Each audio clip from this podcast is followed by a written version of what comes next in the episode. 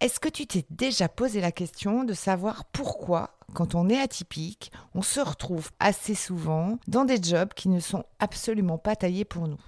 Est-ce que c'est de la malchance, genre euh, de la statistique qui fait que euh, dans ta carrière, euh, un certain nombre de fois, tu vas te retrouver à côté de ce qui te fait vraiment vibrer? Est-ce que l'entreprise n'est pas faite pour les atypiques? Ou est-ce lié à un projet professionnel qui peut être euh, mal défini?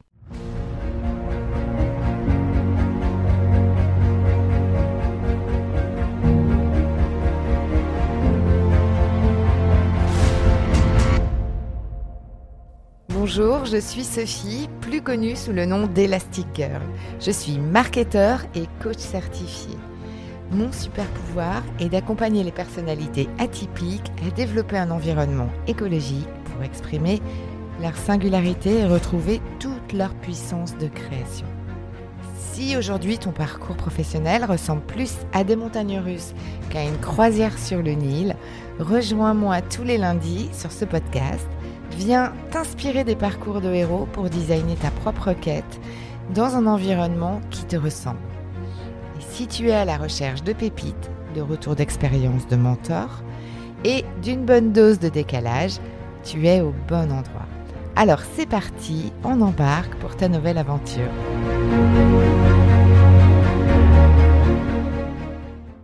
Est-ce que tu t'es déjà posé la question de savoir pourquoi, quand on est atypique, on se retrouve assez souvent dans des jobs qui ne sont absolument pas taillés pour nous? Est-ce que c'est de la malchance, genre euh, de la statistique, qui fait que euh, dans ta carrière, euh, un certain nombre de fois, tu vas te retrouver à côté de ce qui te fait vraiment vibrer? Est-ce que l'entreprise n'est pas faite pour les personnalités atypiques? Ou est-ce lié à un projet professionnel qui peut être, par exemple, mal défini? Alors j'ai envie de te dire que spontanément, il y a certaines situations, effectivement, où on pourrait dire oui.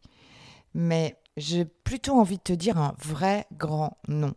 En général, les personnalités atypiques sont à peu près comme les autres, dans le sens où euh, elles n'ont pas plus de malchance que, que les autres.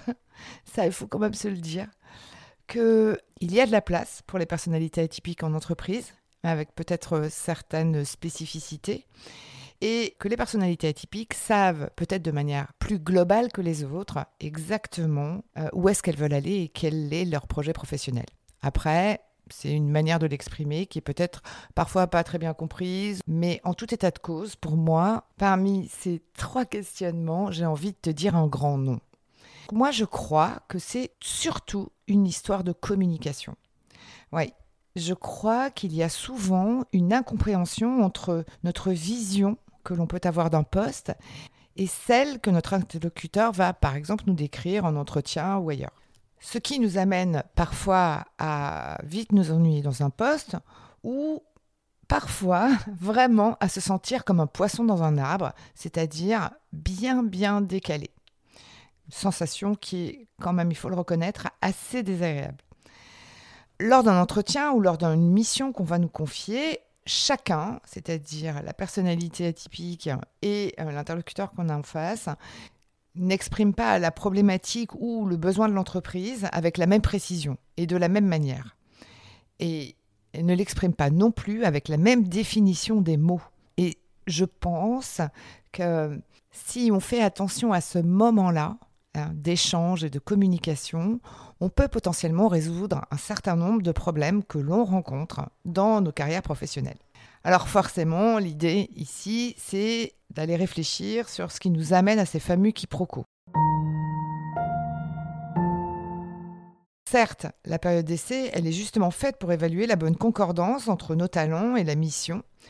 Mais il faut quand même reconnaître que le salarié lorsqu'il est déjà engagé en fait dans ce, nouveau job, et qu'il a d'ailleurs parfois claqué sa dème dans son précédent job, avec un manager qui promet parfois monts et merveilles, mais pour plus tard, ne favorise pas toujours cette remise en cause de la collaboration.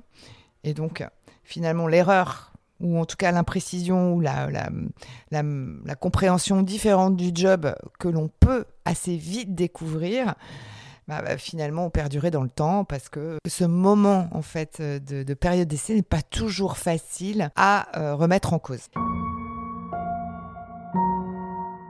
J'ai relevé un certain nombre de mots dans métiers qui sont, on va dire, euh, particulièrement euh, attrayants euh, pour les atypiques, extrêmement confusants. Alors, je vous parle de ces mots comme transversalité, créativité, innovation, autonomie, agilité. Ce qu'il faut savoir, c'est que ces mots-là, on n'a pas du tout tous la même définition l'atypique, lorsqu'on va lui parler d'autonomie, de créativité dans un futur job, va recevoir évidemment ces mots-là comme du pain béni, sans forcément d'ailleurs les questionner, et il ne se préoccupera pas de savoir comment il peut les exercer. Ce que tu dois retenir de tout ça, c'est que ta pensée globale, ton amour pour la créativité, ta pensée hors du cadre, et aussi ta vision plutôt multidimensionnelle, enfin multi-activité ou multi-domaine, ton exigence intellectuelle qui est plutôt marquée, et aussi quand même, parlons-en de ta vision qui est parfois un petit peu minorée de ta valeur ajoutée, peuvent te jouer des tours. Donc euh, c'est important aussi d'aller explorer le comment ta pensée globale, très concrètement, elle te permet d'agir comment ta créativité ou ta pensée hors du cadre s'exerce et donc pour le coup euh, comment tu as envie d'avoir une certaine marge de manœuvre pour exercer cette par exemple cette pensée hors du cadre? Par ailleurs, euh, que ce soit ton exigence euh, intellectuelle marquée, c'est quel est ton degré d'autonomie et, et, comment tu mènes tes projets dans ton quotidien? Et puis aussi ta vision qui est minorée euh, liées à ta valeur ajoutée, bah, c'est important de pouvoir l'éclaircir pour donner du sens et, surtout de la lumière à ce que tu pourrais apporter à un poste. Et puis, ce qu'il faut savoir, c'est que parfois, une entreprise, quand elle euh, va aller recruter quelqu'un, elle cherche à résoudre des problèmes entre des équipes, par exemple en allant recruter quelqu'un qu'elle sent comme une pointure dans un domaine, en se disant que sa surcompétence permettra sûrement de sortir de la situation de blocage. Mais en définitive, ce qui se joue à cet endroit-là, il est plutôt lié en fait au rôle et à la manière dont les personnes interagissent entre elles. Ce que moi j'appelle en fait le courage managériel. Le courage de mettre les pieds dans le plat, le courage de casser des silos, etc et surtout lié donc au niveau de collaboration qui est attendu par les équipes. Donc ça c'est un vrai sujet qu'il faut pouvoir adresser en l'occurrence dans les entretiens, donc au-delà des compétences attendues parce que c'est la manière dont les gens vont bouger, c'est pas forcément le contenu de ce qu'ils vont apporter et ça je pense que tu le sais bien qui fera la différence. L'environnement est finalement le plus important dans un job. Mais là, je ne parle pas seulement de la sympathie et de l'envie de bien faire du manager. Je parle vraiment d'organisation, de mode de décision et du comment l'entreprise est-elle prête à vivre des changements et à servir ce changement.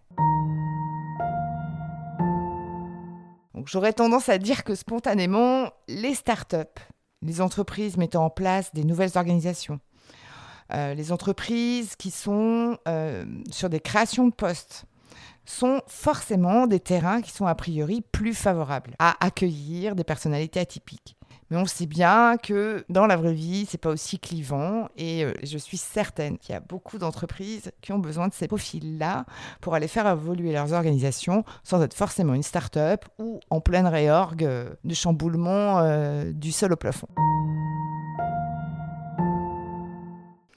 Alors, partons de tous ces constats-là, puisque là, ça a été un petit festival, j'ai retenu six questions qui me semblent vraiment importantes pour que toi, tu puisses bien comprendre l'enjeu du job, pour voir justement comment euh, l'exercice de l'agilité, l'exercice de la créativité et de la transversalité, ces fameux mots magiques dont tout le monde n'a pas la même définition, comment est-ce qu'ils peuvent être mis en musique dans le cas de ce poste pour que tu puisses déjà euh, comprendre, enfin ressentir comment ton quotidien euh, pourrait te correspondre ou pas?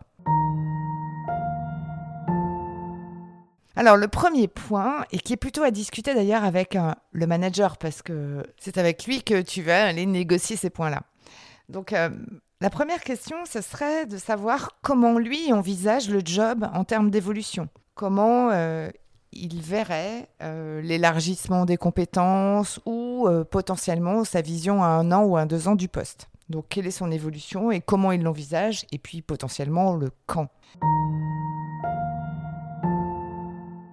Le deuxième point serait de, se poser la question de comment lui il envisage la transversalité de cette mission. Puisque il y a peut-être des chances qu'elle soit relativement transversale, ou en tout cas si elle ne l'est pas, il y a aussi des possibilités pour que toi, tu la rendes transverse. Donc, euh, c'est intéressant d'aller aussi voir avec ce manager comment il envisage les interactions avec euh, d'autres directions. Le troisième point, c'est comment est-ce qu'il définit les objectifs de ce poste? Est-ce que ce sont des objectifs très macro? Est-ce que ce sont des objectifs macro et micro? Est-ce que ce sont des objectifs micro? Enfin, en gros, comment il va pouvoir te laisser un certain niveau d'autonomie au regard de ce qu'il attend de toi et au regard de la déclinaison qu'il fera de ses objectifs? C'est souvent très très parlant. Et si c'est une création de poste et qu'il n'y a pas encore vraiment d'objectif, tu peux toujours euh, lui poser la question de savoir comment euh, les autres collaborateurs de l'équipe sont challengés en termes d'objectifs ou en tout cas euh, comment il le ferait sur ce nouveau poste. Quelles seraient ces deux, trois grandes priorités qu'il déclinerait? La quatrième question, elle tourne autour de la répartition entre les projets et les tâches. On a malheureusement euh, parfois des grands, grands projets qui naissent dans les entreprises et qui sont finalement à l'initiative de la création d'un poste, mais qui au final sont monoprojets et qui font que le job requiert 50 ou 80% d'IPRA fonctionnels et de tâches. Là, on est dans l'anti-transversal, on est dans l'anti-créativité, on est dans l'anti-innovation. Enfin voilà. Donc c'est important aussi d'avoir en tête un pourcentage entre l'hyper opérationnel et la vision projet. Le quatrième point, qui est un petit peu plus délicat à aborder, c'est ce que moi j'appelle le voyage dans le temps. C'est comment, en fait, au quotidien, les équipes fonctionnent. Est-ce qu'elles sont hyper opérationnelles et que finalement elles sont plutôt réactives dans leur mode de fonctionnement? Ou est-ce que euh, sont plutôt des, des, missions de fond dans lesquelles on est plutôt en proactif? Alors pourquoi je te parle de ça? C'est parce que euh, on a parfois, et en l'occurrence dans des fonctions marketing ou dans des fonctions projet, des postes qui sont des, finalement euh, des pompiers permanents et qui empêchent totalement le travail sur la créativité, le travail de fond. Après, c'est important de le savoir. C'est ni bien ni mal, hein, ça dépend vraiment des organisations, mais je pense qu'à un moment donné, d'une manière ou d'une autre, il y a, sûrement une manière d'en parler euh, plus subtile. Suis-je la bonne personne pour te parler de subtilité? Ça, c'est une autre question qui fera peut-être l'objet d'un autre épisode. En tout cas, je, voilà, je t'invite vraiment à, aborder ce sujet-là. Et est-ce que notre mission principale est d'être un support, c'est-à-dire en, hyper réactif, ou est-ce que notre mission principale est d'être dans le proactif? Ça peut être une manière un peu plus fine de le dire. Et puis là, on ouvre euh, dans la sixième question le champ des perspectives, c'est-à-dire comment ça se passe et est-ce qu'il y a une ouverture à euh, de nouveaux projets d'amélioration? Donc des projets qui sont aujourd'hui euh, pas identifiés et qui, de par ta vision transverse, de par ta capacité à voir les dysfonctionnements et à apporter des solutions, pourraient être des perspectives pour toi, pour proposer ta vraie valeur ajoutée. Et donc, pour le coup, comment ça se passe dans la vraie vie? Qui décide? Comment on les arbitre? Et est-ce que on a, euh, on va dire, sous le coude quelques idées euh, qui pourraient alimenter euh, et, donner force à ce poste-là? Pour moi, cette dernière question, n'est absolument pas anodine, puisqu'elle fait vraiment appel à ton expertise naturelle, ta propension à capter le négatif, c'est-à-dire ce qui dysfonctionne, et hum, on sait bien que lorsqu'on a euh, identifié des, dysfonctions et qu'elles restent euh, en l'état, c'est assez vite insupportable parce qu'on a le sentiment euh, de pas forcément apporter toute la valeur ajoutée qu'on pourrait apporter à une organisation. Donc ça, c'est vraiment important de comprendre comment ça fonctionne au quotidien, parce qu'aujourd'hui, l'entreprise a sûrement déjà euh, eu des exemples euh, pour montrer comment elle intégrait l'amélioration dans son quotidien. Alors bien sûr, tu ne seras probablement pas seul à aborder ces sujets, mais je t'invite quand même à garder en tête et surtout à clarifier ces six points sur le comment euh, le management envisage le poste en termes d'évolution, comment il envisage la transversalité de la mission et les interactions avec les autres directions, comment il définit les objectifs de ce poste, quelle est la répartition entre les projets et les tâches, et comment les équipes fonctionnent. Est-ce qu'elles sont plutôt en mode proactif ou en mode réactif? Et comment le manager voit euh, l'ouverture à de nouveaux projets d'amélioration qu'il n'a pas aujourd'hui envisagés? Comment il décide pour arbitrer ces fameux projets d'amélioration? Puis j'ai envie de te dire que plus toi tu seras clair avec ces six points et à ce que tu attends vraiment de tes prochains projets, plus il sera facile d'en parler et de clarifier cette vision avec les personnes euh, susceptibles de te proposer euh, une nouvelle mission je t'invite à te questionner, à réfléchir autour de tous ces axes, à les prioriser, enfin à en faire ta petite salade personnelle. Mais voilà, d'expérience, je crois que ce sont vraiment des vraies, vraies, vraies questions à se poser et à poser pour aller vers quelque chose qui te fait vraiment vibrer et qui répond à ton agilité, ta créativité, ton innovation, ta transversalité, etc. Euh, etc. Bonne introspection et euh, puis on se retrouve très bientôt. Si tu es toi-même en plein mouvement pour aller créer plus d'écologie et plus d'alignement dans ton job, n'hésite pas à aller t'abonner à la newsletter du Storytelling des héros. La newsletter s'appelle le X et euh, tu peux la retrouver sur le site web emul.fr, h e m u l.fr slash news, N-E-W-S.